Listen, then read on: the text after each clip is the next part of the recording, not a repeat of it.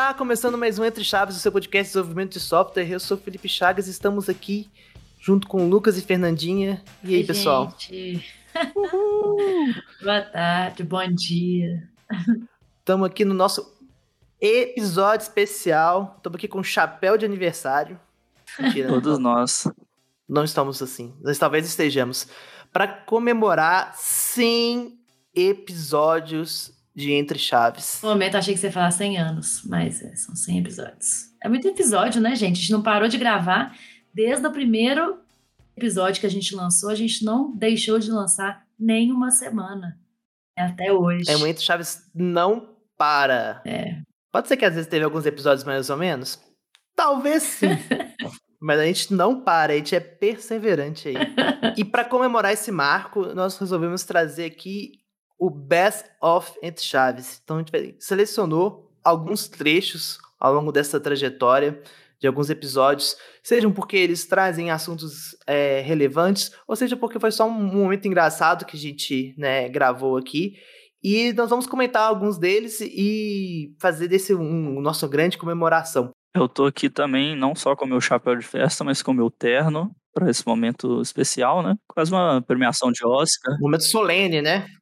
A gente vai, vai entregar o, o prêmio de ouro de Entre Chaves para os trechos, né? Como um prêmio simbólico aí. É. A gente pode fazer uma votação depois, que qual o trecho a galera mais gostou do. Não sei, fica a ideia aí. Fica aí. Ideias ao vivo aí, que não, não Mas eu gostei da planejadas. ideia, gostei da ideia. Fica aí. É, A gente, vê- a se gente depois. A a gente gente descobre depois.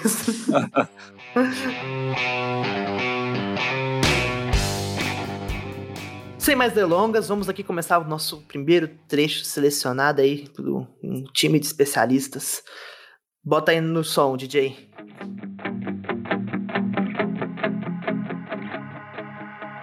Eu já operei três sistemas operacionais aí ao longo da minha vida como programador. Ah, não, você vai falar odeio o. Não, alguém, alguém me exclui antes que ele Tá na minha fale. lista aqui também, Sim, Jota. é. Continua aí. Tá na minha lista também. Sério, Olha só, Onde que ejeta a Vai lá, pessoa? Eu Vai já lá, usei Jota, vai lá, Jota. Windows, eu já usei o OS do, da, da Apple, como é que ele chama mesmo? macOS. Agora. Ah, nem sabe. Usei o macOS. E usei o Linux. E dos três, a pior experiência que eu tive, de longe, disparado, foi com o Linux. Cara, eu não consigo fazer coisas simples sem ter que fazer uma, uma grande jornada para chegar nos lugares, cara. Tudo, tudo isso aplica menos para coisas de programação. Aí é bizarro, porque, por exemplo, você chega lá, no Windows, você quer instalar a SDK de alguma coisa, por exemplo. Cara, um processo enorme, né? Você tem que baixar, você tem que clicar 10 vezes em tal coisa, executar como administrador, aí vai lá, é, pega o arquivo no roaming, joga para outra pasta, que não sei o que, que não sei o que. Beleza. Agora, no Linux, eu concordo que para instalar algumas coisas obscuras de programador, uma linhazinha de comando funcionou bacana. Agora, literalmente, todo o resto você vai ter uma experiência pior. Não dá para viver com isso, não. Não dá. Você vai jogar um jogo, não tem. Você vai é, abrir algum programa para navegar na internet, não funciona direito. Você vai baixar alguma coisa, ah, algum bloqueio. Você quer modificar alguma configuração, você tem que abrir a linha de comando. Pô, eu gosto de uma interface gráfica, cara. Eu, eu gosto do front-end, eu gosto ali da telinha, do botãozinho colorido que vai me fazer chegar nos lugares tranquilamente. Por que, que eu tenho que abrir a linha de comando para tudo? Não precisa disso, não.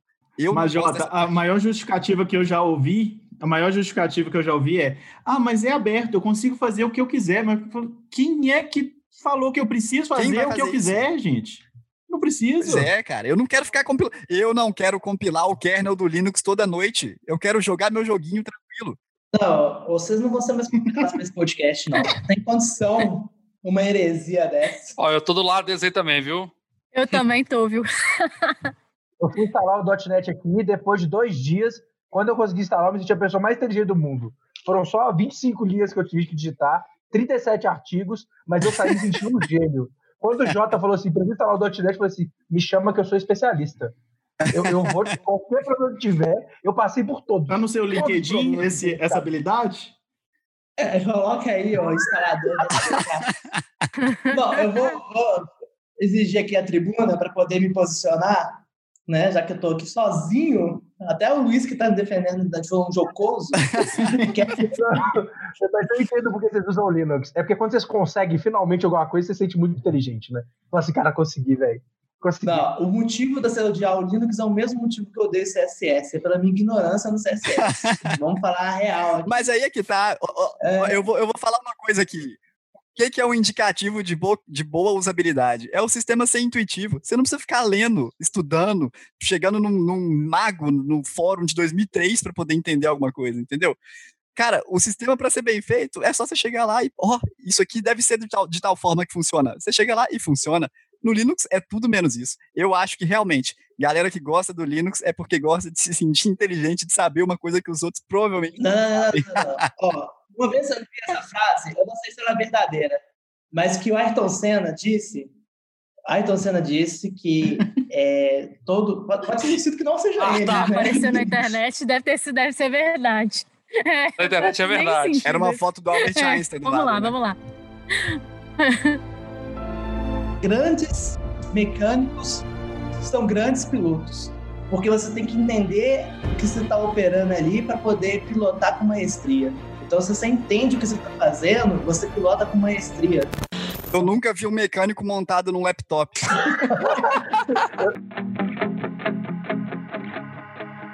Eu não sabia que tinha essa musiquinha da fala, não. Gente, que música foi essa? do nada? E Ai, a maravilhoso. música maravilhosa. É como se não bastasse irritar o Chagas uma vez, irritamos duas. Tem que irritar duas. Quem selecionou esse trecho? Deixa eu anotar aqui, ó. Você pode ver que o Jota não participa mais do Chaves, né? A fala não foi em vão. Mas eu achei, além de engraçado, muito legal o ponto, os pontos que foram colocados, na verdade. Concordo até com o Jota. Concordo com o que você falou também, Chagas. É, mas foi uma, foi uma discussão legal, assim. E saudades, Jota. Obrigado pela parte que me toca. É, eu coloquei meu ponto de vista nesse próprio episódio, né? Mas eu, o meu, eu confesso que é mais por ignorância mesmo, que eu não gosto do Linux, mas é por ignorância mesmo. Eu não, não uso. Mas, mas teve um outro episódio que a gente falou sobre isso, que um computador da minha tia foi. Ela comprou, tinha Linux, coitada, ela não conseguiu mexer no computador. É a mesma coisa aí que o pessoal falou no episódio. Ela não conseguiu fazer nada, porque tinha Linux. Né? Enfim, não é nada que a gente, o usuário comum, está acostumado. O famoso depende, né? O Chagas ficou até mais quieto pra comentar, porque A gente vê que esse áudio, por exemplo, ele já tá desatualizado, né? Porque, por exemplo, hoje em dia com o Proton você consegue jogar quase tudo no Linux. Com alguns, alguns asteriscos aí. Mas tudo bem. As pessoas, quando elas não querem ser convencidas, elas não são convencidas. é, mas a, a gente tá aí pra gerar discussão. mesmo. É, isso aí. Vamos pro próximo trecho.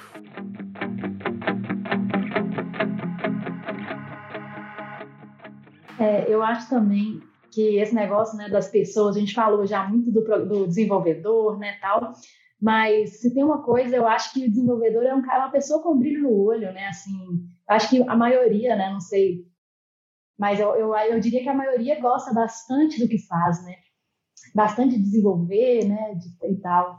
Vocês concordam? Depende da hora que você pergunta, né, Fernandinha? Se for três da manhã, aquele deploy que deu errado, o, o brilho no olho já foi embora há muito tempo. Oh, mas sabe o que eu gosto? Sabe que eu gosto de resolver? Eu gosto, sempre gostei de reso- resolver uns negócios, desafios de madrugada. Dá uma, pô, dá uma, uma sensação de vitória depois, né? Um- Mas o problema é resolver o desafio de madrugada e acordar às oito no outro dia. Aí não dá, né? É, o problema é esse, né? Se você pudesse resolver o desafio e acordar meio-dia, né? Isso aí. Mas aí entra, entra a flexibilidade que foi mencionada antes. Eu acho que o desenvolvedor ele é um paradoxo tremendo. Tipo assim, ele. Ao mesmo momento que ele tá odiando o negócio, assim que resolveu, ele já tá amando o trem. Então, tipo assim, eu acho que a gente vive nesse paradoxo aí de amor e ódio eterno. E quando você vira evangelista do negócio, né? Assim, você você tá assim, cara, isso aqui não funciona, isso aqui não resolve. Eu, com o teste unitário mal feito, eu era assim. Aí um dia alguém, eu comecei a. Alguém falou comigo de, de teste de mutação, eu comecei a ler, eu falei, assim, caramba, alguma coisa resolve. Aí você, você compra aquilo pra você, entendeu? Você quer que todo mundo use, você começa assim, ô, você já ouviu falar disso aqui, tem um negócio para isso aqui. Você começa a falar todo canto que você encosta em alguém, você começa a comentar daquilo que resolveu o seu problema. É muito louco isso, né? Eu sinto também que a gente é meio que movido por desafios, tem muitos, muitos desafios sempre, assim, e aí resolver os desafios é, tem uma satisfação, uma coisa mística envolvida aí no mundo do desenvolvimento. Em tempo, usem testes de mutação. Boa. Não é o obje... não é o assunto do texto não, mas isso aí é muito importante. Pesquisa aí, ó, teste de mutação, se você não conhece. Boa. Eu tava falando, né, nesse trecho aí sobre o desenvolvedor ter brilho no olho, mas eu tava falando, eu acho que eu fui um pouco cautelosa nesse trecho, assim, que eu, talvez as pessoas não estavam concordando muito comigo, mas uma coisa que eu pergunto mesmo nas entrevistas, parece meio bobagem, é exatamente isso, assim, você gosta de programar? Porque se a pessoa não, assim, se a pessoa dá, é, é bem, é, ela não gosta de fazer isso, assim, né? Então fica aí, ó, gente. Se um dia você estiver fazendo uma entrevista e a sua entrevistadora for Fernanda Vieira, responda sim para brilho nos olhos. Amo, trava, Tá. tem o brilho nos olhos. Para mais dicas de como ser contratado pela Fernanda, arrasta pra cima aí. Se falar tem brilho no olho, aí pronto, ganhou. O pior que é comum, né? O tanto que o mercado tá aquecido, tem muita gente que, que vai pra área mais Não, pelo- gente, quanta entrevista já, já fiz assim, que a pessoa não se mostrava empolgada, sabe, com o negócio. Eu acho que é muito importante. Claro que assim, né, eu tô falando de uma entrevista com mais com perfis mais júniores, assim, né, que eu acho que uma das coisas muito importantes é ter o, o brilho no olho, né. É... É porque depois que a pessoa fica velha, ela já perdeu. ela perde o brilho. Perde o brilho, o cabelo, tudo.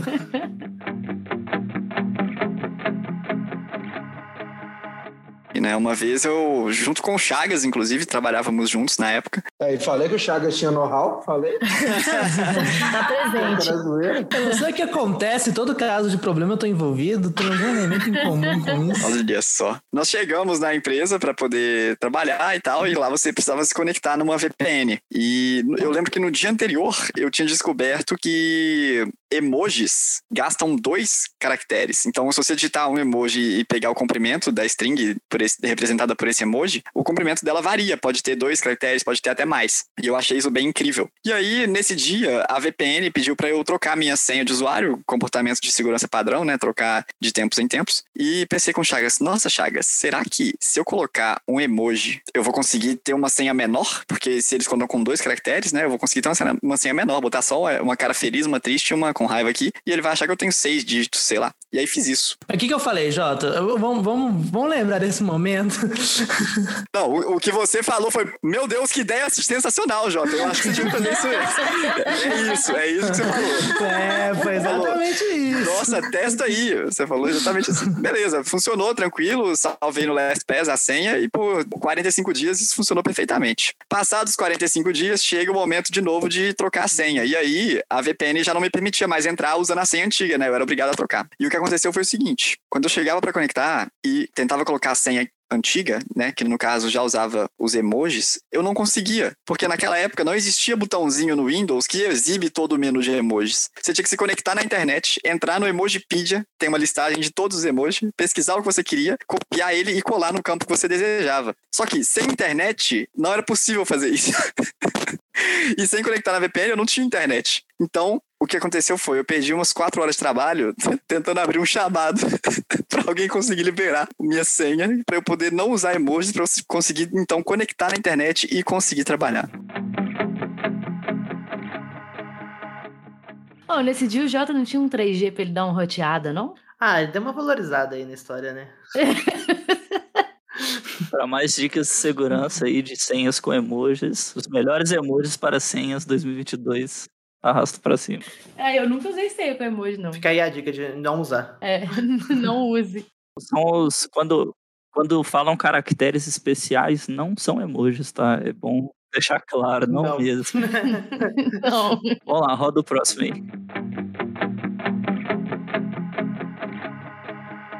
Valmid era o cara aí dos Aux aí. Vocês imaginam, o Valmid nessa trajetória maravilhosa que ele tá criando aqui dentro da DTI, ele começou num projeto comigo, como estagiário. Aí de vez em quando eu fazia uns code review dele lá, tinha que me virar com os AUX dele lá. Era AUX 1, AUX 2, AUX 3. AUX do Jabô. E nesse code review, o Jabó mudava? Ou continuava como AUX? Mudava nada, né? O menino era bom, pô, vou contestar. Tá doido. Ai, meu Deus.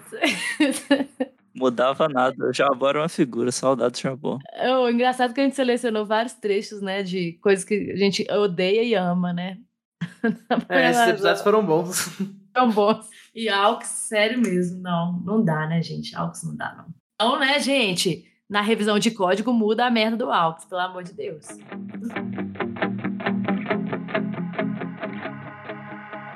Todo arquiteto um dia foi desenvolvedor sênior ou não? Na minha cabeça, deveria Sim, ter sido. também acho. É, é, não- é porque não é que é topo de. é, No, no- no jogo de adedanha, né? porque não é topo de pirâmide, mas é assim, é, é talvez é uma etapa ali, né? É, e ele precisa de algum de uma experiência, ou pelo menos de algum conhecimento. E a experiência eu não falo só de anos, não, tá? Não é porque ah, eu tenho 20 anos de experiência, eu sou arquiteto, não necessariamente. Conheço pessoas com 20 anos de experiência que não têm qualificação para ser arquiteto, e conheci pessoas com menos tempo de experiência, em anos, né? Com uma qualificação muito maior. Então, a experiência não necessariamente tem a ver com a quantidade de anos. Mas eu acredito que tem que ser sim. Ele precisa, e o que o Gilberto falou muito bem, a gente vai errar. Arquiteto erra, desenvolvedor erra, todo mundo erra. Nós vamos errar. Então, o arquiteto não é Deus, ele não sabe tudo, ele vai errar em algum momento e vai ter coisas que não vai saber. A gente não vai conseguir saber tudo. Nosso universo de tecnologia é imenso. Se a gente tentar saber tudo em algum momento, a gente vai falhar, porque a gente vai ser, é, vai ter conhecimento de um monte de coisa e ser especialista em nada. Porque, ah, eu sei disso, eu sei disso, um pouquinho de cada coisa, mas não é especialista em nada. Então, chega algum momento que você vai ter que começar a focar na sua trajetória ali, na sua carreira. Eu, por exemplo, só trabalho com .NET. Não, não tenho me envolvido, não me envolvi até hoje com front-end, por exemplo, tendo nada de React. Sou super tranquila em falar isso e não, realmente não gosto, não é muito minha praia. Mas é porque eu, foi o que eu quis fazer para minha vida, quis me especializar muito mais nisso daqui. Mas se algum momento eu achar que, ah, que legal, quero gostar mais de front-end, quero ir para essa área, irei. Mas assim, a gente não tem que saber tudo, a gente não sabe tudo, mas para ser sim, para arquiteto tem que ser sênior, é, é a minha opinião aí que não dá para ser menos que isso, não. Polêmica. é lindo. Continente é lindo, só isso que eu tenho a dizer. Polêmica. Gibran concorda com, Gi- Gibran concorda com a gente também. Certeza. Não gosto de .NET mais. Mas polêmica colocada aqui agora pela Fernanda. É, vamos lá. Ah, eu tenho alguns pensamentos um pouquinho divergentes, assim, viu, Fernando? É, Para mim, é, se a gente olha na escala, se a gente, se a gente olha na, na escala de arquitetura, e aí aqui a gente está falando de arquiteto software em si, sim, ele está muito mais ligado na parte de tecnologia, tá? É, sim, ele tem que, eu posso falar assim, ele tem que ter dentro do cinto de utilidades dele, passado por um monte de experiências que é, fez com que ele tivesse essa esse olhar diferente para diferentes tipos de projeto, né? Então, assim, ou de, de soluções. Então, ele passou por problemas de integração, ele passou por problemas de é, monolitos, ele passou por problemas de processamento distribuído, ele passou por problemas, às vezes, de é, um desenvolvimento de aplicativo móvel. Então, ele teve, é, entregando mais uma vez a idade aqui, então ele, ele passou por desenvolvimentos lá atrás, quando a, a gente é, não tinha formas de integração arcaicas ainda, então processamentos batch e, e assim por diante, com altos volumes. Isso trouxe para essa pessoa, ou para esse conjunto de pessoas que estão ali naquele time agora, um conjunto de habilidades que os tornam apto a enxergar o problema de diversos prismas e é, apontar um direcionamento, um caminho. Isso em comum acordo. Por esse motivo, só por esse motivo, como eu acredito que arquiteto é coletivo, é, eu não vejo que é necessário que ele seja sênior, tá? É, em, em desenvolvimento de software. Eu acredito que ele deva ter, e aí pelo meu conceito de desenvolvedor sênior, é, ele tenha que ter tido grandes experiências em determinados tipos de, de, de soluções. E aí você pode ter dentro de um time uma pessoa que teve muita experiência em desenvolvimento de, de soluções integradas, ou desenvolvimento de, de é, integração com AI patterns, por exemplo. É, e aí, no mesmo time, você tem uma pessoa extremamente boa é, e competente em, em desenvolvimento, por exemplo, mobile. E se você for olhar as duas pessoas separadamente, elas não são sênior. É, a senioridade se trouxe pelo coletivo do time. Né? Então, assim, por esse motivo, eu vejo que arquitetura de software em si, é, ela precisa de ter um coletivo do time que consiga entregar essa objetividade, até pelo que você comentou aí, né? Meu caso também é o mesmo. Eu sou uma negação, mas a negação zero à esquerda vezes dois é, é, é, de frente. Se precisar de eu desenhar um círculo, mesmo, sai quadrado. É, é, é, qualquer coisa bizarra. Então, assim, sobre esse aspecto eu te falo assim, poxa, beleza, é, hoje eu tenho um, um, conjunto de habilidades que, se eu fosse me colocar como desenvolvedor sênior em front, negativo. É, então, nesse prisma, eu falo assim, não, eu não sou desenvolvedor sênior nisso, mas eu consigo apoiar, em termos de arquitetura, soluções de front, mesmo que eu tenha essa deficiência, é, por outros skills que me trouxeram até aqui. Então, assim, nesse sentido, eu vejo que é, o arquiteto ele é mais generalista, ele trabalha com mais pluralidade, ou o time tem que ter isso, para poder diminuir o risco. Já que a gente fala de trade-off, né? Então, é diminuir o risco das soluções erradas. Porque a gente vai errar. É, a gente é ser humano, todos nós somos seres humanos, então a gente erra também. É, então, quanto mais pessoas diversas dentro do time, que tenha mais experiências diversas dentro do time, é, melhora a sua arquitetura. Né? Então, por esse motivo, eu vejo que é, a arquitetura está muito mais ligada nessa trajetória do que na especialização. Desenvolvedor, para mim, ele é muito mais especialista. Assim como você comentou, eu sou especialista em .NET. Hoje eu não sei mais, tá? Mas, é, então, sim, desenvolvedor sênior em .NET, ok, checked. Já fui um dia. É, é, mas em outra área não, mas mesmo assim eu consigo permear em termos de arquitetura por, outra, por outras áreas por causa de background.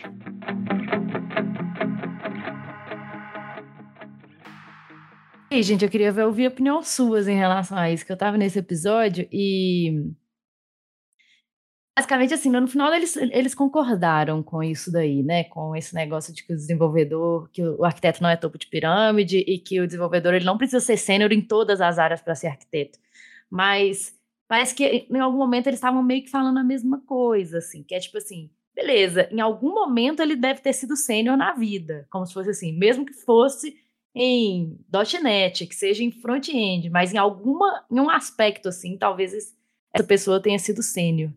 O que vocês acham? Eu acho que arquitetura e desenvolvimento são disciplinas diferentes. Porém, a arquitetura exige que você tenha um nível de abstração de várias áreas. O arquiteto ele não vai ser um especialista, talvez, front-end, mas ele vai precisar saber de algumas características do front-end para entregar aquilo com o back-end, para entregar aquilo com um, um, banco de dados, por exemplo, numa topologia mais simples possível, que é um front, um, um servidor e um, um banco. Então, eu acredito que por conta dessa dificuldade de, ter que ter uma visão geral das coisas, em geral é um papel mais associado com pessoas que já traçaram essa trajetória como desenvolvedores e vão trazer isso de bagagem. Mas nada impede uma pessoa que não teve esse background, por exemplo, uma pessoa que veio do mundo de infraestrutura também tem essa visão generalista das coisas, porque né, ele provisiona infraestrutura para qualquer coisa e, e pode ser um excelente arquiteto. Eu acho que facilita se a pessoa teve essa trajetória, mas ela não é o único caminho para se atingir aí, digamos, um, um, papel de um arquiteto com, com maestria. Eu achei bem legal, assim, eu sou um mero camponês aí no, no mundo do desenvolvimento, mas assim, eu achei que os pontos de vista foram bem interessantes e os dois falaram né, em comum que é necessário ter ali a experiência, né? principalmente. Então, tendo sido sênior ou não sênior, ou qual o nome que se deu, é, você tem que ter passado por, por, por, alguns desafios, assim, né? Ter tido essa experiência. E, e outra coisa que, que, eu vou comentar também é que, assim, as tecnologias mudam muito também, né? Você ser, ter sido sênior em algum nicho específico há cinco anos atrás, às vezes não é o que vai te ajudar hoje para você ser arquiteto e ter um pensamento sistêmico de um contexto completamente diferente, né? É, mas bem legal. Eu achei legal que o Gibran trouxe também esse negócio de ser generalista, né? Que o dev, ele é, ele é muito mais especialista, o arquiteto acaba tendo esse, essa skill, assim, um pouco mais generalista por ter que navegar, né, em contextos e tecnologias diferentes. Eu achei isso massa também. E que não existem Jedi, né? A gente é, às sim. vezes fica imaginando que sempre vai ter alguém que sabe tudo sobre tudo e que não erra nunca. Mas não tem. É, e, E se a pessoa, né, se você tá indo para um caminho que acredita que isso é uma verdade, é sempre bom rever aí os conceitos, porque pode ser um caminho aí de, de erro, né? Assumir essa, essa, essa posição de sabe tudo. Próximo trecho.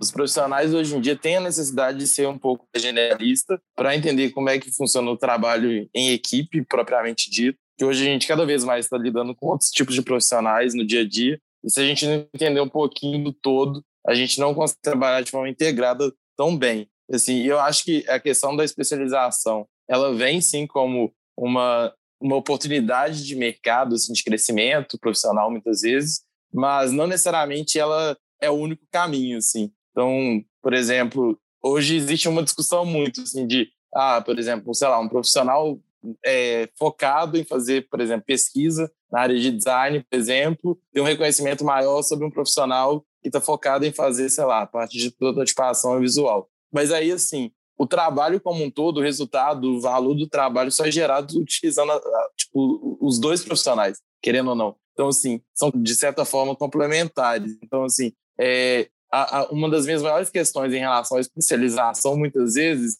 é que a gente coloca a especialização como um segundo patamar de evolução profissional e, assim, muitas vezes não levando necessariamente em consideração o que os profissionais estão buscando. Então, assim, tem profissionais que querem seguir uma carreira mais generalista. E aí, muitas vezes, a gente, por cultura mercadológica mesmo, a pessoa acaba deixando de fazer coisas que ela gosta de fazer no dia a dia para focar em fazer alguma coisa que talvez é só parte do processo ou parte do que ela gosta de fazer, mas não necessariamente é tudo que ela gosta de fazer. Uma outra reflexão que eu tenho sobre esse assunto também, que, que eu observo até mais na geração mais suas que são um pouco mais velhos que você, às vezes um anseio, às vezes para, talvez seja pelo que o Anok falou ali, dessa influência de mercado, tender a querer seguir trajetórias mais especializadas muito no início, assim, da, da sua carreira, da sua idade. Tipo assim, a gente acaba descobrindo ao longo da vida as coisas que a gente gosta, muito experimentando. Então, assim, não tem nem condição de você, ah, você já, já criar uma, uma imagem, tipo assim, ah, não, eu gosto exatamente disso, sabe? Parece assim,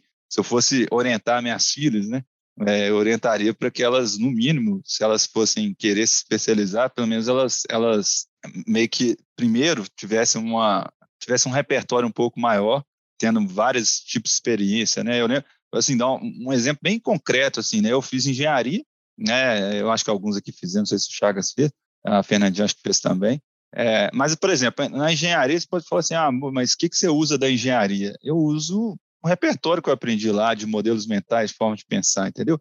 É, eu não teria isso se eu não tivesse feito lá e eu, eu acho que eu uso bastante isso aí. Eu usei bastante na, na época que eu era desenvolvedor e acredito que eu uso hoje nas minhas funções mais corporativas são extremamente úteis para mim. Então, acho que, que essa, essa especialização prematura, isso aí eu acho que eu diria que é, que é bem prejudicial na minha visão. É, o pessoal diz para ser promíscuo com tecnologia, né, no início da carreira, eu acho que é bem alinhado com, isso aí. É, esse exemplo que o Vinição deu é bom, que, por exemplo, eletromagnetismo me ensinou o quê? Ensinou a sofrer sem chorar, que é um skill importante que a gente precisa ter aí no mercado. Como assim você não calcula o campo magnético criado por um toroide em movimento todo dia, Chaga? Por incrível que pareça, não. Nada a acrescentar a esse trecho. Pô, suas piadas eram boas, hein, Chagas? Como assim? Elas foram piorando ao longo do tempo? Próximo trecho, não, brincadeira. Mas a gente, esse trecho trouxe um negócio que a gente já falou em vários episódios, né? De pessoas que estão começando na programação, né? No desenvolvimento, que a gente acredita que essas pessoas não deveriam se especializar logo no início, né? Quantas vezes aí desenvolvedores júniores falando que só programam em React, né? Então, assim, é um negócio que é perigoso. Eu acho que no mínimo perigoso. Quando um bebê começa a aprender novas coisas, tem um processo que chama de introdução alimentar, na qual você vai mostrar para o bebê o brócolis, né? Quando a pessoa já pode comer um brócolis. E normalmente não vai gostar daquele sabor, mas ele vai aprender, né? Enfim, é, se a gente no início da O carreira. brócolis seria o PHP, no caso. O, o PHP é o crack, né? Tô zoando. Se a criança no início. que isso? Né, o, o desenvolvedor no início, ele só tá acostumado a mexer com front, só come açúcar, só come bala, e, e não faz toda uma, uma introdução a, a outros sabores, acabar de ser difícil depois ele ter uma dieta mais abrangente. Então, um momento, né, ali de início de carreira, de experimentar as coisas, saber o que, que te dá mais certo, o que, que te dá mais errado, enfim. Como o, o, acho que o Jota falou aí, ser um pouco promíscuo com tecnologia no início da carreira é positivo. E sabe o que eu acho curioso? Todo dia que passa eu descubro mais 5, 10 áreas e coisas diferentes, possibilidades, né, na área do desenvolvimento. Isso é muito louco, assim. É... Então, tá aberto essas possibilidades aí. Eu, particularmente, gosto muito de, de aprender essas, essas coisas novas. E de brócolis? De brócolis? É. Hum, brócolis eu gosto, mas se a analogia for o PHP, fica um pouquinho mais complicado. ah, não, era, era, a curiosidade era mais com brócolis mesmo. Não, PHP era o crack. então, próximo trecho, bora.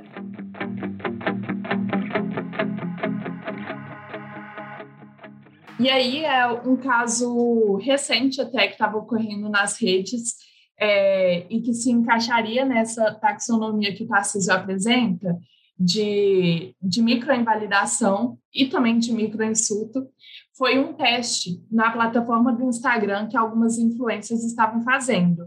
É, influências negras que ao é, editarem suas fotos, é, principalmente a Poli Oliveira, ela que deu é, deu mais ênfase para essa parte. É, ela estava editando as fotos dela, clareando, clareando ela, é, clareando a imagem afins, e ela viu que a entrega que o Instagram fez, com, fez dessas fotos foi muito maior do que as fotos que ela postava normalmente. E aí o próprio Instagram chegou a publicar no blog deles um artigo falando que, tipo assim, eles reconhecem que existem é, é, esses erros no algoritmo e que acabam invalidando influenciadores negros é, e que eles iam tomar decisões em cima disso, tipo, para tentar reverter esse cenário. E aí essas agressões, assim, são apresentadas é, em exemplos de testes feitos pelos próprios usuários, é, pelas próprias influenciadoras e que são apresentados é, pelo Tarcísio na, na tabela dele, é, na taxonomia que ele fez, é, apesar de serem caracterizados com, com, como micro, isso não significa que eles são menos é, relevantes ou que o impacto deles sejam necessariamente menores do que é, do que invalidações e insultos que, que ocorrem em uma escala maior. Além dessas microagressões, também tem casos mais extremos que podem impossibilitar as pessoas de usar algum serviço ou fazer alguma avaliação que vai afetar drasticamente a vida das pessoas. É, esses exemplos ficam mais em evidência que as microagressões, mas não invalidam a importância das microagressões. É, mas falando um pouco mais especificamente sobre, exemplo, sobre exemplos de macroagressões, um exemplo de um caso em que um racismo algorítmico impossibilita alguém de usar algum serviço acontece em, em algoritmos de reconhecimento facial. Tem uma engenheira da computação americana que ela até faz alguns TED Talks sobre isso. É, ela estudava no MIT e ela percebeu que um dos robôs em que eles estavam trabalhando não era capaz de reconhecer o rosto dela. É, e se ela colocava uma máscara branca, o rosto da máscara era reconhecido, mas dela não. E isso aconteceu com mais de um robô que ela testou. É, acontece que os, esses robôs eles eram construídos com um sistema de machine learning que se a imagem da pessoa se distanciava muito do que o, o que o modelo conhecia, ele não identificava aquele rosto. Isso era isso é esperado de um modelo de machine learning. O problema é que quando eles foram criar esse modelo, eles treinaram com fotos de pessoas brancas e quando apareceu, quando aparece pessoa negra, o modelo não reconheceria. É, esse, esse episódio, né, foi um dos episódios da série especial, né, a gente tava, que a gente fez no Entre Chaves, é, e eu achei, achei esse trecho extremamente importante, né, sobre essa parte de, de algoritmos racistas. E eu acho que uma coisa que a gente que acontece é que a gente questiona muito pouco os algoritmos, né, das redes sociais e tudo mais. A gente fez uma menção nesse para esse episódio, no episódio de Dilema das Redes, né, nessa parte de algoritmos da, algoritmos racistas, exatamente porque no, no, documentário do Dilema das Redes, ele fala muito sobre tecnologia que também nos conecta, também nos controla, né? E, e tem uma parte bem grande em relação a, essa, a isso, de discriminação de algoritmos. E realmente, assim, né, é, os algoritmos são treinados, como as meninas falaram no episódio, de uma forma que não é inclusiva, né?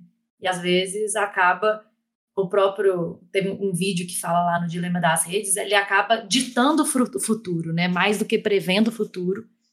Esses algoritmos preditivos, eles acabam ditando o futuro também porque eles conservam padrões que já existem hoje que a gente acaba repetindo, né? Talvez por não questionar tanto esses algoritmos. É, aproveitando, né, Fernando, você comentou, esse foi um episódio que fez parte de uma série de episódios que a gente fez é, abordando esses temas. E falar de desenvolvimento de software sem falar do aspecto humano, né? Nesse caso aqui, até especificamente falando sobre questões racistas, mas é, a gente pode estender isso para várias questões da parte do desenvolvimento humano, né? Então tem muita gente que acha assim, ah, você programador porque aí eu não tenho que lidar com gente, lidar com gente é chato, é ruim, enfim. Mas isso é uma grande falácia, né? Lidar com gente é um é parte do trabalho, saber lidar com gente e aprender a lidar com gente é parte de um trabalho fundamental aí no desenvolvimento de software, né? É, assim, para quem não escuta esse episódio de algoritmos racistas, é fantástico, super recomendo. Eu sou suspeito para falar porque eu sou super entusiasta de, desse tema de desde o dilema das redes lá, privacidade de dados. Sou fanático com isso aí. Mas eu acho que o que cabe a gente comentar é que talvez a gente pensar um pouquinho mais na nossa responsabilidade enquanto engenheiros de software aí pensar no que a gente está construindo mesmo, né? É, talvez não vai ser tão comum assim a gente se deparar com, com alguém que está construindo aí um software uma rede social ou de algo que vai diretamente ter um impacto, um viés assim, né? É, mas eu acho que tudo que a gente está desenvolvendo, a gente tem que pensar em como isso vai refletir para quem está usando também, né? E a gente não pode deixar isso de lado e achar que como a, a, nossa área é de desenvolvimento, a gente tem que esquecer completamente essa parte. É, no, no o exemplo do episódio, né, de, do mecanismo de reconhecimento facial, né, que pode ser um negócio comum aí dentro do desenvolvimento. É, é uma, isso tem que ser é. pensado, né, tem que, que ser pensado aí em relação à diversidade e inclusão, né, nesse tipo de coisa e, e vários outros desses mecanismos, né, quer dizer, né, em todos os outros mecanismos, em se a gente está realmente incluindo todas as pessoas, né, é, no que a gente está fazendo. Bora lá, roda mais um.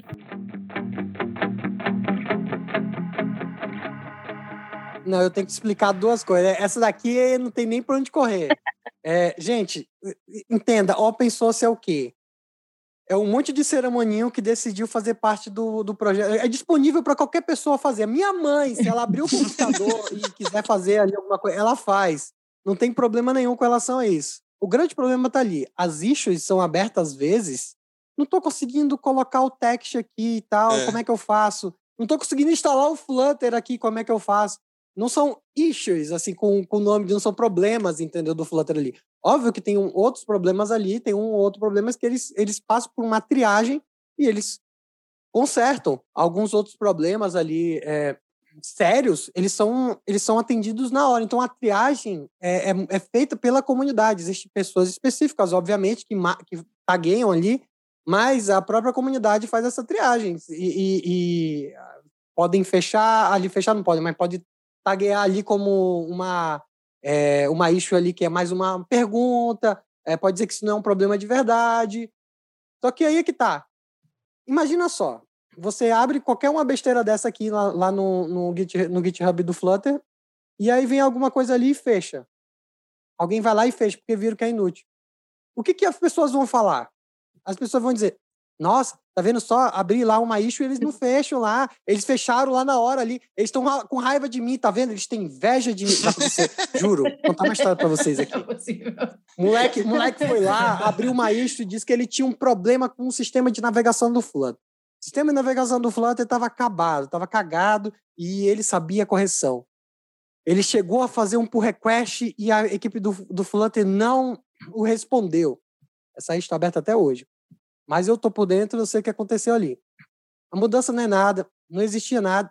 Aquilo tudo aconteceu ali porque ele queria ter algum atrito com o pessoal do Flutter, algum motivo para fazer qualquer coisa, inventou um problema, resolveu o problema que ele inventou, lançou um package e fez, e fez assim. Mentira. E fez aparecer lá. Então tem muita coisa ali acontecendo. Então eles não podem simplesmente fechar. Isso gera, abre um monte de coisa ali. Então, é, você tem 9 mil issues que não são 9 mil issues, entendeu? Eu tava olhando aqui o, o PR da mãe do Jacob, né? Que a velha manda bem, rapaz.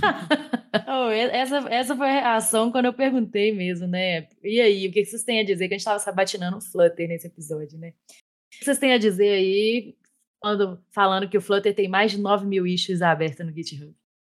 Aí, essa foi a reação, tipo assim, ah, nem tudo, nem tudo é.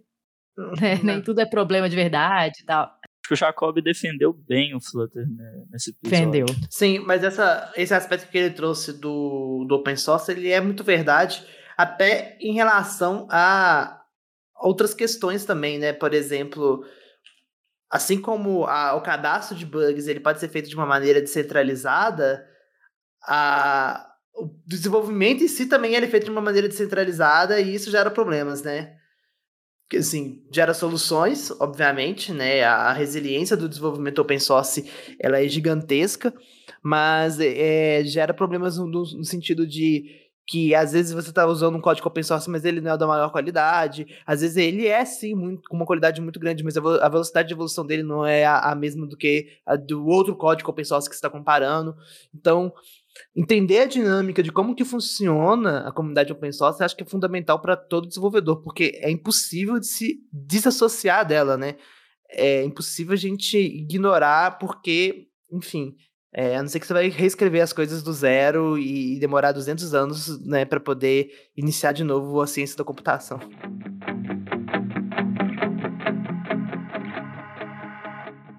O Linux tem essa, essa questão aí de, de dificuldade de entrada, né? A porta de entrada dele é meio é, obscura, assim. Acho que para muito usuário que, ah, eu quero começar a ligar um computador e usar, assim, o Linux acaba. Você tem que ter um estudo prévio, conhecimento prévio, tem que começar a mexer, né? Eu acho que já foi mais, Gabi. Eu acho que já foi mais, assim. E talvez hoje em dia a porta de entrada ela ainda é meio obtusa, muito mais por preconceito do que por realmente ser obtusa. Óbvio, tem distros e distros, né? Você vai pegar aí e compilar. Mas até o Arc hoje em dia, mas enfim, não vou, não vou ser tão Linux fanboy, não. Mas eu acho que hoje em dia a porta ela não é tão é, obscura quanto já foi antigamente. É, tem essa questão, né? Você tem que descobrir, procurar qual é o melhor sistema operacional é, aí do Linux, você começar a usar e vai encaixar melhor assim. Acho que quando você fala ah, Linux, Windows, você tem- é, desculpa, Ma- é, o OS, Mac OS e Windows é bem mais direto ao ponto, vamos falar assim. É, não, concordo. Eles são muito mais user-friendly, né? Esse ponto aí tem um caso bem interessante. Tem um canal que eu assisto no YouTube que chama Linus Tech Tips. É, não é do criador do, do Linux, não, é outro Linus.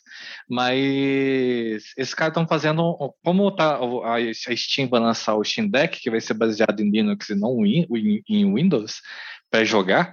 Eles começaram a, a fazer uma série para jogar como é que seria jogar no Linux hoje em dia, né? E estão é, colocando o sistema deles é, dia a dia para ser o Linux. E eles eram muito baseados em, em, em Windows mesmo. E, tipo assim, uma da- das questões que eles colocaram é, é, tipo assim, é exatamente a porta de entrada. É Essa, que, li- que distribuição que eu escolho? E é, é muito complicado, realmente, se você for pensar. Inclusive, se você pesquisar no Google isso, vai te dar uns resultados tão nada a ver. Dá um tem seu favorito, né? Ah, parece artigo que foi escrito no BuzzFeed, sabe? Tipo, top 10 É, distros para você escolher. E não é É, bem faça assim. um né? teste e escolha qual a distro que vai encaixar melhor no seu perfil. É, você gosta de batata cozida ou frita? Ah, ok, então esse aqui é a sua distro. E tu, mesmo se você perguntar no Reddit, por exemplo, ah, qual que é a disposição que eu devo escolher? O pessoal vai te fritar tanto ali por causa que, ah, eu escolhe o Arch, Arch Linux, ah, escolhe o Ubuntu porque é mais fácil, ah, escolhe Mint. É, escolhe- tipo assim, não tem, na, na comunidade não existe um consenso de qual distribuição escolher. E eu fui privilegiado nisso. Tipo assim, como um, é, um colega meu já usava a distribuição que, eu que ele que eu comecei a utilizar, eu simplesmente me aventurei ali mesmo. É, eu tive ajuda, então, um pouquinho assim, mas eu sou meio lobo solitário, então muitas das coisas eu fui aprendendo sozinho mesmo e ali me virando. Mas eu tinha alguém ali para me ajudar qualquer, é, qualquer problema que, que eu tivesse no meio do caminho, que é diferente da maioria das pessoas, né? Tem ali, ah, qual distro você vai usar? Aí depois de qual distro, qual gerenciador de janela, qual é, serviço de boot. São muitas. A, a possibilidade de escolha faz com que tenha muitas dúvidas, né? Ô, Chaco, você tem certeza que você não é fanboy do Linux? É uma pergunta complicada, né? Mas acho que não. Eu trabalho com trabalho com Windows também, com Mac, às vezes. Mas se eu puder escolher, Até outro dia você não tinha câmera. Você não podia ligar a câmera. Não, não, não, né, não, não, não. você Compartilhava por causa Pô, do Linux? não, Fernanda, você tá, tá dizendo fake news aqui, ó, ao vivo no Entre Chaves. Ao vivaço? O, o que acontecia é que o Microsoft Teams para Linux é Ah. extremamente mal feito. E aí ele não permitia que eu pudesse colocar fundos na minha câmera. É, não é Ah, nada do, do Linux, era o Teams. Só que o Linux é um sistema tão bom no qual eu consegui criar um- uma câmera virtual e manualmente adicionar o fundo e usar essa câmera virtual no Teams. Porque o Linux me permite sobrepor o quão mal feito é o Teams no Linux. Então a verdade é essa. O Linux é a terra dos artistas, então você fez uma coisa mais artesanal. Exatamente. E, e com mais liberdade, né? Eu posso mudar meu fundo dinamicamente, consigo colocar GIF, né? Eu tenho hoje uma experiência melhor. Tá bom, a experiência não é melhor, não. Mas eu consigo ter recursos melhores do que o do Teams nativo. Outro dia, então aquele, aquele gifzinho, não era um gif, né? Sei lá, aquela imagenzinha que você colocou. Na frente. Tava na sua frente, então foi por causa Foi de. por conta disso. Você já viu, né, Champanhe? A Chagas tem isso lá no Teams. Que não tá vendo a gente, né? Ele tem uma, uma imagem que fica na frente dele. Não é um fundo de tela, né? Tipo, é uma imagem que fica na frente. E isso não entrou como argumento a favor do Linux em nenhum dos episódios? É... Eu sou uma pessoa humilde, pode não parecer. Aí eu não quis. É um negócio, é um negócio recente que ele acabou de conseguir fazer, entendeu? É, não quis desbalancear Eu não, a eu não quis, sabe, deixar na- na cara assim, é. Exatamente. É, code review é um momento que a pessoa desenvolvedora, ela junto ali com outra pessoa de preferência, faz a revisão do código que ela fez antes de testar, preferencialmente em alguns lugares, né? Mas com certeza antes de entrar em produção. Então, revisar e ver algumas boas práticas, né? Se o código está com uma nomenclatura ok, se ele está escrito de forma correta, se não tem nenhuma lógica confusa que poderia melhorar.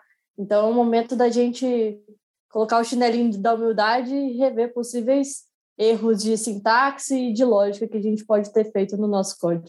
É, eu vejo que o Code Review está muito voltado para essa questão do.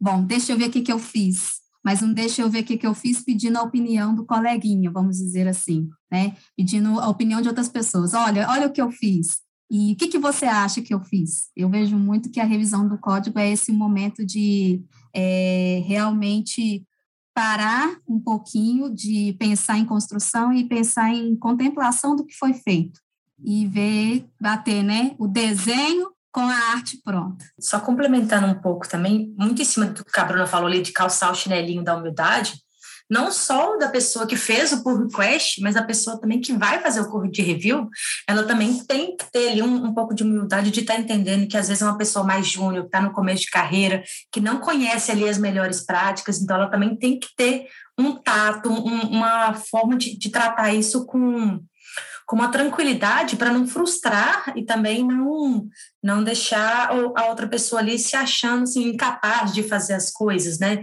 Então você tem que ter um tato também de, de entender que que a pessoa pode estar começando e, e não vai saber as melhores práticas, então você tem que saber como passar para ela, como fazê-la conseguir melhorar o código dela de acordo com as, com as dicas né, que você vai dar ali, de acordo com, com os problemas que você encontrou. Então, acho que é uma humildade tanto da pessoa que tem que estar tá aberta para qualquer tipo de feedback que vai vir sobre o código dela, mas também tem que ter um pouco ali de, de consciência da pessoa que está fazendo a revisão do código. Acho que isso é muito importante.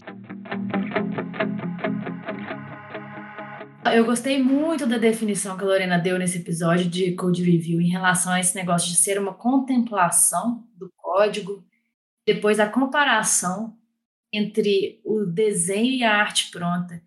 Gostei muito dessa definição, né? apesar de que ela ainda não fala muito sobre, falo antes, né? Em relação a, a correção de coisas, né? E aprendizado e tudo mais. Mas eu gostei muito dessa, dessa definição que foi poético aí em relação ao Code Review. É, o Code Review hoje em dia ele é algo fundamental no desenvolvimento de software, né? É difícil imaginar um, um, desenvolvimento de software que não envolva uma validação em dupla, que não envolva esse processo de, de garantia de qualidade, né? Até do inglês do Quality Assurance ali, que vem até da indústria. Eu acho difícil a gente não não entender isso como uma parte fundamental ali do desenvolvimento. É, os, sim, os momentos que eu me lembro de maior aprendizado, assim, é, são de code reviews carinhosos, sabem? Que é, tanto você está disposto ali, quanto a pessoa também está disposta a analisar carinhosamente o que, que foi escrito e, e aprender juntos ali. Às vezes o que já aconteceu muitas vezes também é esse aprendizado contrário, né? Às vezes numa discussão vocês dois acabam aprendendo, descobrindo uma coisa nova. Acho que o code review é sagrado, assim. Gostei dos code reviews carinhosos. Mas é muito isso, assim, né? Porque o code review também é um momento de integração, né? De conexão entre as pessoas do time. Por mais que a, gente agora, né, tem muitas ferramentas aí de análise de código que são com certeza muito úteis, né? Para acelerar algum tipo de, de interação assíncrona, por exemplo, essas revisões de pull request mesmo, mas eu acho que quando tem um, exige, exige uma correção mais complexa, eu acho, aí vocês podem discordar de mim, mas eu acho que vale muito a pena né, que essa correção seja feita em dupla mesmo, assim, né, numa chamada, ou de alguma forma, porque para mim é uma, um momento, como o Lucas falou, de aprendizado valiosíssimo, assim, né. Acho que por isso é muito bom haver algum tipo de conexão. É, e, e, essa conexão ela se torna até impor, muito importante nesses tempos de trabalho remoto, né? Então, o trabalho presencial é muito mais fácil você criar essa conexão, porque naturalmente o ser humano ali em frente a frente vai criar ela. Então, um code review se torna uma oportunidade de, de estreitar laços, mesmo num ambiente remoto. E é, é, legal falar também que aqui na DTI, normalmente os, os code reviews, né, eles fazem parte da definição de pronto de uma tarefa, né? Uma tarefa não está pronta sem que haja uma, uma revisão de código de, uhum. de alguém, né? Ou de alguma liderança. Chagas, você diria que a gente no Code Review está construindo laços por linhas tortas? Aí o poeta aqui do podcast é você, Lucas. Próximo trecho.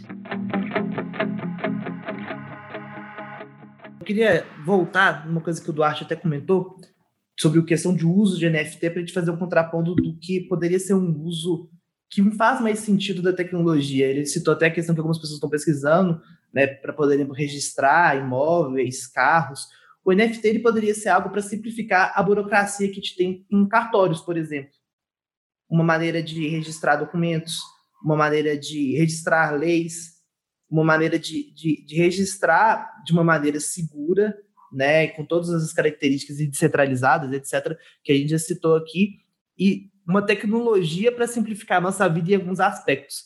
E ela está sendo usada atualmente mais como criar necessidades que não existem, né? Galera comprando tênis em NFT, enfim. Surgiu recentemente é o cara que é, tem um quadro que ele, é, ele se gabou no Twitter que ele foi o primeiro NFT físico, também conhecido como qualquer tablet, exibindo uma informação digital. Então, assim, eu, eu acho que o NFT é uma tecnologia, né, na verdade, baseada no blockchain, então vamos dar os méritos ao blockchain em si, uma tecnologia que pode ser usada para N coisas, principalmente no ramo da segurança e simplificar burocracias existentes, tornar nossos sistemas mais resilientes, mais seguros, mais rápidos, né? A gente poderia fazer ah, transferências monetárias baseadas em blockchain para conseguir ter, fazer isso com uma maneira muito mais segura e rápida, inclusive, é, e não basicamente em cima de especulação em valores. Né? A especulação não é uma coisa nova, né? a gente tem aí, você citou o exemplo da Mona Lisa, a especulação em quadros de arte ela já existe é, há muito tempo, é só encontrar um novo meio para essas práticas. Eu não sei se eu vou comentar esse episódio. Quem perdeu, vai lá ver, vai lá ouvir esse episódio que ele foi, né? Tem que sustentar. Opini opini a opiniões opinião quentes sobre NFT, né? Sobre ah, ser uma bolha ou não ser uma bolha. Eu acho que volta, a, a questão da NFT volta ao que eu disse comentando no trecho anterior, que não dá para desassociar a tecnologia de pessoas e do uso que as pessoas dão para a tecnologia. Então, é, acho que isso tem que ser levado em consideração. Você não pode analisar a tecnologia pela tecnologia puramente. Mas que tem muita gente ganhando muito dinheiro com NFT, isso tem, né? Tem. É, e se você que está ouvindo não sabe até hoje o que é NFT, já passou da hora. Com tráfico de drogas, também tem muita gente ganhando dinheiro. A inteligência artificial está tentando flertar comigo. Eu juro. Ai, ai, ai. É verdade esse bilhete. Então, é, saiu uma notícia recentemente com uma pesquisa e um vídeo demonstrando aí uma, um, um grande ganho na, no desenvolvimento de vozes geradas por inteligência artificial que conseguem captar muito bem as emoções humanas, né? Inclusive, uma das coisas que eles falam é que quanto maior a emoção, mais fácil é de capturar, né? Então, com isso, eles fizeram um, um videozinho que é até bem interessante, em que tem uma voz tentando flertar com você. E aí, quando você cai no papo dela, no final eles revelam que essa voz foi inteiramente construída por inteligência artificial. Quem fez essa pesquisa e essas vozes geradas com emoções foi a empresa Sonantic, e eles se basearam muito naquele filme Her, de 2013, né? E é assustador pensar que nós chegamos já nesse futuro. Eles têm vozes com diferentes entonações, não só de flirt, né? Mas extremamente convincentes e muito fáceis de serem construídas, assim. E que se você tem aquela história, né? Se você é golpe ou é, é gado, né? Agora o golpe ficou ainda mais forte, né? Você pode cair num golpe realmente muito convincente aí. Daqui a pouco a gente vai estar recebendo áudios falsos de flirts no WhatsApp. Eu tô começando a questionar um pouco minhas participações no, no Chaves, sendo que a único trecho que eu tô comentando é uma, uma parte mais bobagem aí, né? Mas assim, é, brincadeira à parte da, da notícia, né? Eu acho que é importante a gente falar sobre o quão assustador é a inteligência artificial e o futuro e o apocalipse do, dos robôs. É bem importante. Mas assim, né, não vale, não vale se apaixonar. Talvez, talvez não, né? Pelo, pelo silêncio, talvez. não vale, não vale apaixonar, né, por essas vozes, principalmente se ela for a voz do malvadão do TikTok, né? Que é uma voz ruim pra caramba. Mas alguém consegue se apaixonar com aquela voz?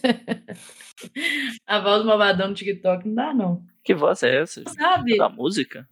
Nossa, é, não, é insuportável. É dessas vozes que de speech to test, na verdade, o test to speech, né? É muito ruim. É uma, é uma. Ah, depois você. Eu não sei, eu não sei imitar, não. Mas é uma voz. Que... Não, imita eu não sei imitar, não. Não, não, não, não, não, não, não. Fernanda, imita e dá uma palhinha pra gente da voz. Eu não tenho a menor chance de imitar, não tenho a menor chance de imitar. Mas é uma voz que ele fala com meio cantado, assim, sabe? É muito ruim, muito ruim. Depois você ouve. É, basicamente, você coloca uma legenda no TikTok e aí você consegue fazer um. Tem uma ferramenta de eh, leitura, né? Tipo assim a acessibilidade também e tudo mais, que é muito legal. O nome dele é. Ah, sei lá se é o nome de verdade, mas a galera, todo mundo, todo mundo coloca que é uma Eu achei que era o Xamã. Não, é a voz do TikTok mesmo. É isso, é, é, é, é mais para acessibilidade, eu acredito, né? Para ter uma voz lendo os seus textos. E... É, pra pessoa não, não querer gravar a própria voz dela, aí ela também pode usar.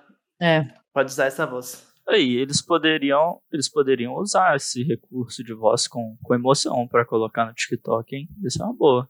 Em vez de ficar essas. Eu acho, eu assim, não sou o maior dos TikTokers, mas acho esquisito esses vídeos com, com essa voz robotizada. E a voz, ela fica falando desse jeito. Oi, Lucas. Essa é a voz do malvadão. É, exato aí, ó. Esse aí é uma boa imitação, uma boa imitação. E eu coloquei aqui no Google, assim, voz do malvadão no TikTok e apareceu muitas coisas, assim, vários tutoriais de como colocar a voz do malvadão no TikTok. Então, é conhecido como É, voz do malvadão. popularmente mesmo. conhecido como voz do malvadão. Vamos pro próximo aí? Mas nessa linha também tem uma outra mentira que é quando a pessoa fala assim: ah, eu não tenho linguagem preferida. Tem sim, todo mundo tem aquela linguagem que a pessoa. Pode ser que ela aprendeu a, a programar, pode ser do primeiro projeto, mas a gente acaba sendo. Ou, ou, ah, eu não tenho apego pelo meu código. Que mentira! Sempre dá aquela dor quando você tem que deletar aquela classe que você fez, que você fala assim, hum, isso aqui ficou tão bom. Às vezes nem ficou bom, mas. Não, esse do apego do código, realmente, né? É assim, é um negócio que. Não, sou totalmente. Ó, o Dudu torceu o nariz ali, ó. É, eu discordei um pouquinho. Porque você não é apegado ao seu código? Zero. Zero, zero, zero, zero, completamente. Coisa que eu mais gosto de fazer é jogar as coisas fora e fazer de novo. Zero. Zero completamente. Não, completamente. Alguém fala assim, você vê o seu, fez seu código ali e falou assim, nó, essa solução tá fera. Aí alguém vai lá e fala assim, não, mas olha, olha, veja bem, não sei o que, não sei o que. Você não, é apegado? Ué, se a pessoa chegar, apagar meu código e fazer melhor, Não, mas às vezes não é que fez melhor. Às vezes é aquela. Ah, não, mas essa funcionalidade aqui a gente usou só pra esse mês. É, Foi necessário removê-la. É, exatamente. É, isso aí agora você vai ter que. Não é que refatorou Ah, tá, seu código, ele só foi. Ah, não, a gente não vai usar mais isso. nesse sentido, tudo bem, cara. É, é como se. Assim, o código é nosso filho, né? Quando a gente perde ali o. É que vai ficar um pouco pesado essa metáfora, né? mas quando você perde o seu código, você criou ele, ele cresceu É, não, com bem você. pesado, bem pesado. Nem tanto.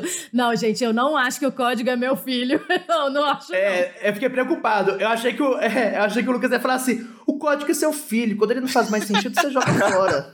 Quando não faz mais sentido, você refatora, né? Você troca por outro. Falo, falo mais pelo apego, pelo cuidado, né? Pela parte positiva aí do filho. Mas eu acho que isso aí é, não é nem por causa. Do, bom, pelo menos falando por, por mim, né? Não é nem por causa do código em si, aquela linha, aquele É. if e tudo. Mas é aquele negócio, tipo, ah, cara, não, não vou mais usar, vou jogar fora do tipo aquele trem. A gente tá preocupado em entregar valor, então se era algo que a gente acreditava que gerava valor, fica sempre meio. meio ruim falar, ah, não, não queremos mais isso, sabe? Eu queria falar que meus filhos estão crescendo bem, saudáveis, tá? Estão todos ótimos. Ô, mas não tem a menor condição alguém falar que a coisa que mais gosta de fazer é jogar código fora e criar de novo. Ah, Dudu tava sendo poser aqui. poser do refactoring. Porque realmente, assim, se for realmente refatoração, que você olha e fala assim, nossa, esse código que eu escrevi há dois anos atrás, há um ano atrás, há X tempo atrás, poderia ser melhor. Vou reescrevê-lo, beleza. Mas agora, não. Já falar é a coisa que você mais gosta de fazer, sem contar que essa outra coisa que a gente trouxe, né, de, de mudança, que simplesmente aquela funcionalidade não vai mais ser usada, né? Não, não consegui acreditar. É, deu uma forçada, né? Vambora, próximo trecho.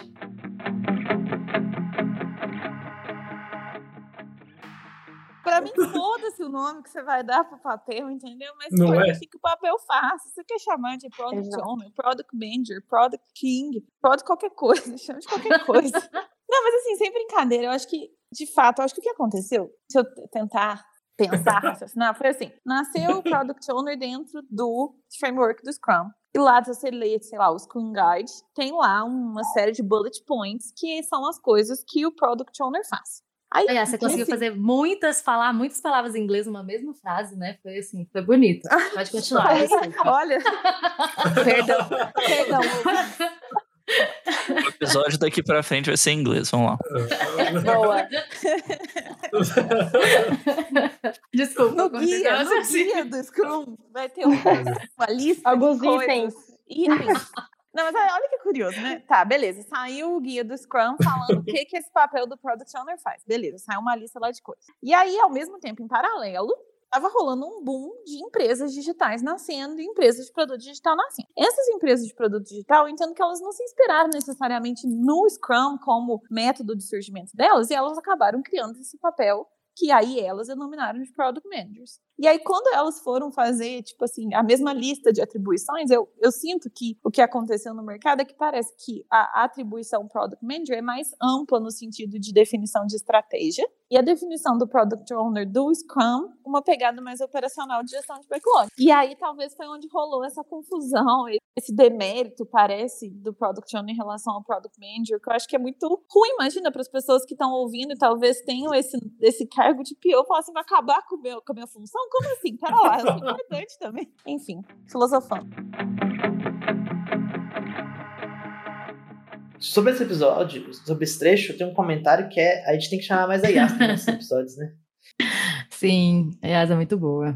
Eu, eu gostei bastante desse trecho, não só aplicado ao contexto que ela falou de PO, mas da gente pensar, às vezes, em algumas coisas, mais nos objetivos que a gente quer alcançar do que nos nomes que a gente vai dar para os papéis, para os processos, para as coisas, para os ritos, para né? É, mas eu acho que o mais importante é alcançar o- os objetivos, independente do, do nome que você vai dar para o que você está fazendo. É, e isso serve para vários. A Yas tá falando questão né, do, do cargo, do PO, etc. Mas funciona até. Ah, isso aqui é, é serverless ou não é serverless? Beleza. Qual é o objetivo? O que, que você queria? Você não queria um negócio aqui desacoplado? Enfim, às vezes a gente fica se apegando a detalhes, é, e sendo que o, o mundo real é muito mais pragmático, né? É, ou até mesmo um rito, por exemplo, vamos fazer uma planning, mas a gente também vai fazer um grooming, um refinamento, ou, é, não sei, um rito adicional que a gente vai chamar de check master, sei lá. É, eu acho que tem tudo a ver com o princípio, né? Tipo assim, se a gente tá, se a gente sabe extrair bem o princípio das coisas, né, do porquê que aquilo ali é daquele jeito, aí daí se a gente faz de A, B ou C, tanto faz, né? A gente tá respeitando o princípio daquilo ali, é, faz todo sentido. E é isso aí. Bora pra frente. Então, com isso, a gente encerra aqui a nossa grande festa dentro de Chaves. A gente tira o nosso chapéu de, de aniversário, aquele docinho de coco enrolado naquele papel crepom gostoso, né? Já acabou, como, assim como o bolo. Eu já, eu já peguei dois pratinhos, coloquei os docinhos dentro e tô levando pra cá. Eu levei no copo, né? É, não sei de onde foi o pratinho. É. Não, na verdade, você coloca os docinhos no copo e você coloca o pratinho em cima do copo para Exatamente. evitar que os doces caiam no trajeto. Perfeito. Tem a estratégia também do pratinho embaixo, bolo e pratinho em cima, né? Tampando, fazendo aquela. É, exatamente. E aí você coloca o quê? Um copo em cima do prato. Preferencialmente cheio de bala de, de coco lá embolada no papel crepom. Para mais dicas de, De, de como, pegar, como levar doces do buffet infantil. Até mais então, gente. Até a próxima. Tchau. Tchau. até o 200.